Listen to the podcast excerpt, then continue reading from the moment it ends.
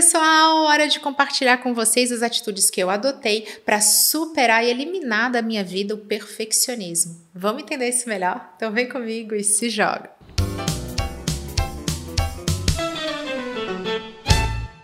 Perfeccionismo é um mecanismo de defesa que a gente usa para se proteger do risco e também da frustração. O perfeccionismo, no meu caso, estava muito ligado às minhas crenças e à minha insegurança. Eu tinha uma fantasia que se eu errasse, aquele erro iria me definir. Eu tô sendo aqui super exagerada, inclusive eu já compartilhei com vocês um conteúdo a respeito de como eu venci a insegurança, a minha jornada rumo à autoconfiança. Mas assim, em termos bem gerais, é mais ou menos isso. E eu tô aqui para te relembrar que nenhum erro tem a capacidade de te definir. Os erros são justamente oportunidades da gente aprender, evoluir e melhorar. Eu tô aqui justamente brincando a respeito dos exageros, porque todo perfeccionista tem dificuldade em admitir que é perfeccionista. Justamente porque a gente usa, né, aqueles argumentos maravilhosos. Eu também fazia isso. Não, eu não sou perfeccionista, só que eu recebi um feedback agora falando desse item aqui, eu quero melhorar. Então, não, não sou perfeccionista, só quero fazer um bom trabalho, só quero lançar um bom produto,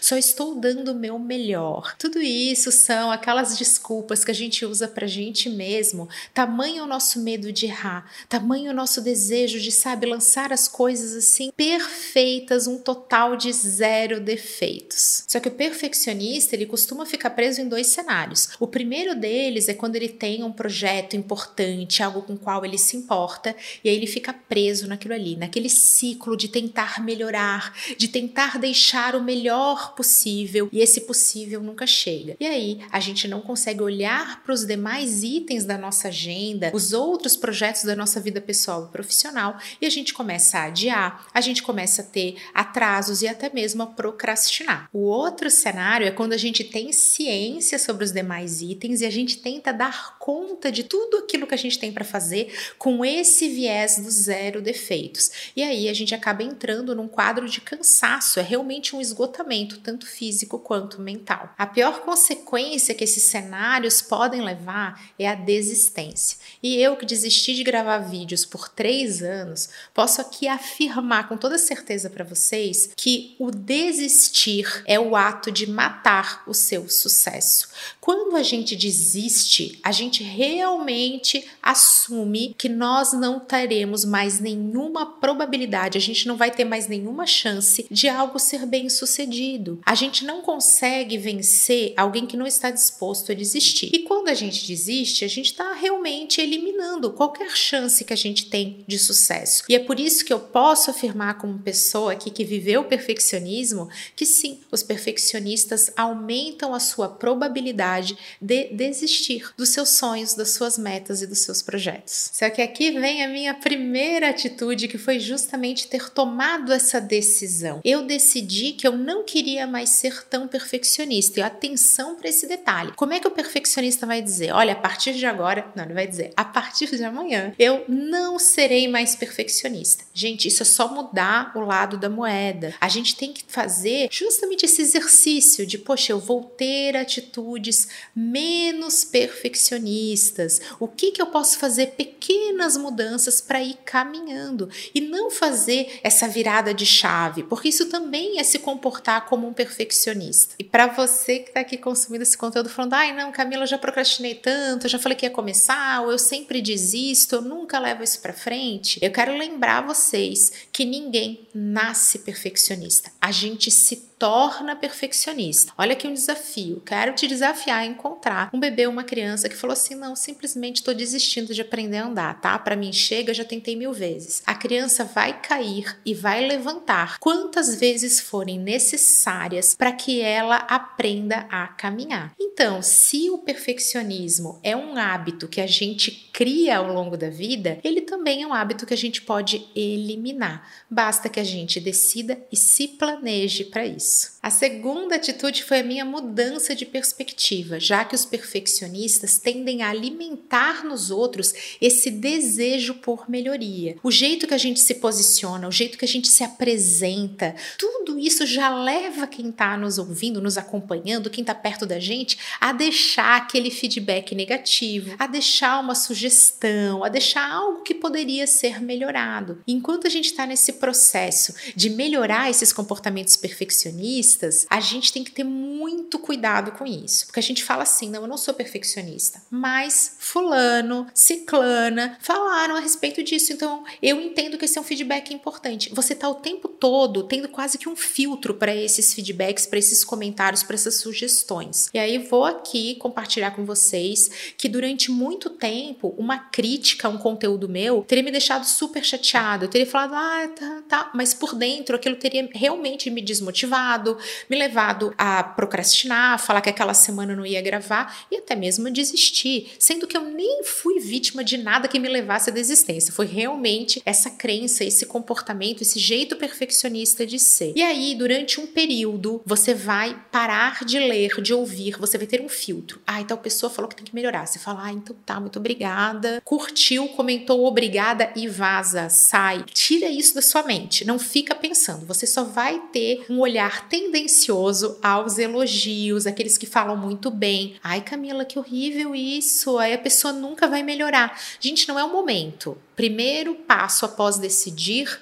é mudar a sua perspectiva. Então espera um pouquinho para você conseguir se acostumar com aquilo que não é perfeito. Aqui entra também minha terceira dica, meu terceiro comportamento, que foram esses exercícios. Eu passei a exercitar o imperfeito, deixar a sala desarrumada, deixar a minha mesa bagunçada, lançar um story na primeira vez que eu gravava, sabe aquele? Postei e saí correndo. Gente, o meu vídeo com maior número de visualizações, tem 500 mil visualizações no YouTube, eu não ia publicar, porque eu falei, gente, esse vídeo não tá bom, ele é muito lento, ele é muito, é, muito longo, ninguém aprende nada com ele. Eu achei tantos defeitos nesse vídeo, só que o mercado não achou, as pessoas gostaram desse conteúdo. Então volta ali aquele meu momento de decisão. Quando a gente realmente desiste, quando a gente adia, a gente está diminuindo a nossa probabilidade de encontrar o sucesso, da gente realmente ser bem sucedido. Então esses exercícios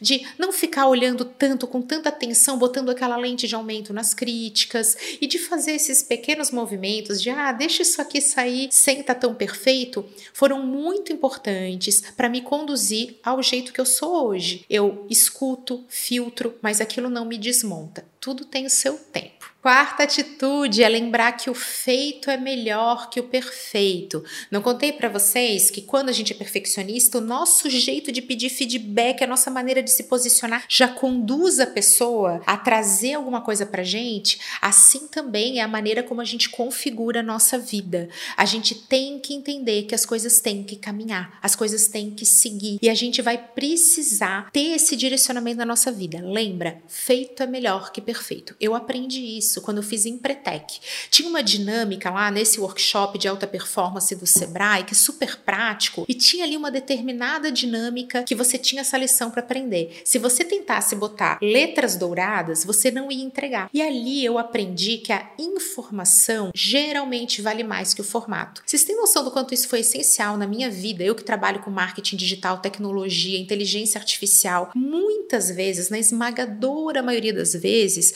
os meus clientes clientes, eles não querem o formato perfeito, eles querem a informação e eles querem essa informação rápida e aplicável. Então, essa foi uma lição muito valiosa para mim. Será que você está investindo todo o seu tempo, esse recurso tão precioso, em deixar a capa, deixar a embalagem, deixar tudo nota mil? Ou será que você poderia estar investindo esse tempo em entregar mais informação? É, então, tudo isso realmente orientado ao seu cliente. Gente, eu sei que vocês já vão falar aqui, ai Camila, mas para o meu cliente a embalagem é muito importante legal? Então você vai usar o seu tempo investindo no que é relevante para o seu cliente. Você vai olhar com essa perspectiva vai voltar para minha dica anterior. Minha quinta atitude foi a adoção de metodologias ágeis, como por exemplo MVP, Agile, Kanban. Ai, Camila, mas eu nem trabalho com essas coisas, eu só parei aqui nesse conteúdo porque eu sou um perfeccionista, não quero fazer essas coisas. Vou aqui traduzir em super linhas gerais. São metodologias rápidas para você andar para frente, para você caminhar, para você avançar. E é isso, gente, que vai libertar todos nós do perfeccionismo, porque é muito fácil. Quando você sentir que você começa a fazer mais coisas, que você consegue entregar mais coisas e essas coisas estão boas o suficiente. Guarda essa palavra aqui no coração. Boa o suficiente, que é a base do MVP. É o mínimo necessário para ser bom. Ele ainda não está ótimo. Sabe o que vai tornar algo ótimo? A constante evolução, o constante aprendizado. E aí já vou dar um spoiler aqui, o constante aprendizado e evolução tem tudo a ver com constante erro. A gente só melhora aquilo que deu errado. Então, quando você abraça isso como um método, quando você entende que as coisas são assim, você aceita e passa a curtir muito mais o processo. E é aqui que eu deixo a minha dica de ouro. O perfeccionista, ele tem muita dificuldade em curtir a jornada. Ele está sempre olhando para a linha de chegada. Ele está sempre olhando para o que falta fazer. Ele não consegue aproveitar o percurso. E quando a gente pega uma metodologia que é planejado, fazendo e entregue, a gente entende que tem que andar, tem que caminhar e a gente passa a curtir esse ato de fazer as coisas, de lançar as coisas, de testar as coisas. Os nossos processos se tornam muito mais prazerosos e isso diminui demais as chances da gente desistir de qualquer projeto, seja pessoal ou seja profissional. Uma dica super prática que eu uso até hoje é pegar uma folha de papel, anotar tudo que eu tenho para fazer e aí riscando quando tá pronto, colocando aquele feito feito, sabe? Ai, que prazer que dá isso. Esse é o tipo de ação super simples que traz aquela recompensa imediata, de você ver que aquilo que você planejou está feito, executado e entregue. Dentro dessas metodologias ágeis, eu também quero compartilhar com vocês os modelos de aprendizado e os modelos de performance. Isso vem lá do Vale do Silício, aprendi por lá e olha, é maravilhoso. Eles usam esses métodos, inclusive para as startups, nos diferentes momentos, quando está crescendo, quando está escalando, é, tem todo todo um viés de negócio para cá, mas que vale para nossa vida e eu vou mostrar de uma forma bem prática para vocês. Quando a gente está no momento de olhar performance, é como se fosse assim: ah, eu quero perder peso. Então eu vou me pesar de manhã, de tarde, de noite, e vou ficar de olho no número que está ali mostrando na balança. Isso é você olhar para performance, é você olhar para o resultado. E o que, que é o modelo de aprendizado? É quando você olha para o processo que vai te conduzir ao resultado. Então você para de medir seu peso e você passa a medir o número de vezes que você pratica atividade física, o número de vezes que você fez escolhas mais saudáveis. E aí você vai naturalmente olhando para o que você tem que fazer e aproveitando muito mais esse processo, porque a recompensa também está olhando para lá. Não é um número na balança, é o número de vezes que você foi para academia e você vai naturalmente recebendo essa recompensa. É aquela frase que eu adoro: olhe para os resultados e nada mudará. Olhe para a mudança e os resultados virão. E isso, gente, é justamente o que eu responderia se alguém me perguntasse a respeito do segredo do sucesso. Eu diria que é você curtir a jornada, o percurso, você não olhar mais para o número de seguidores e sim para a quantidade de conteúdos estratégicos que você publicou, o número de vezes que você se posicionou, porque faz com que tudo fique muito mais leve e pelo fato de ser leve e prazeroso, você não vai desistir e assim não vai matar a sua chance de ter sucesso. Eu espero que vocês tenham gostado. Um beijo, até a próxima!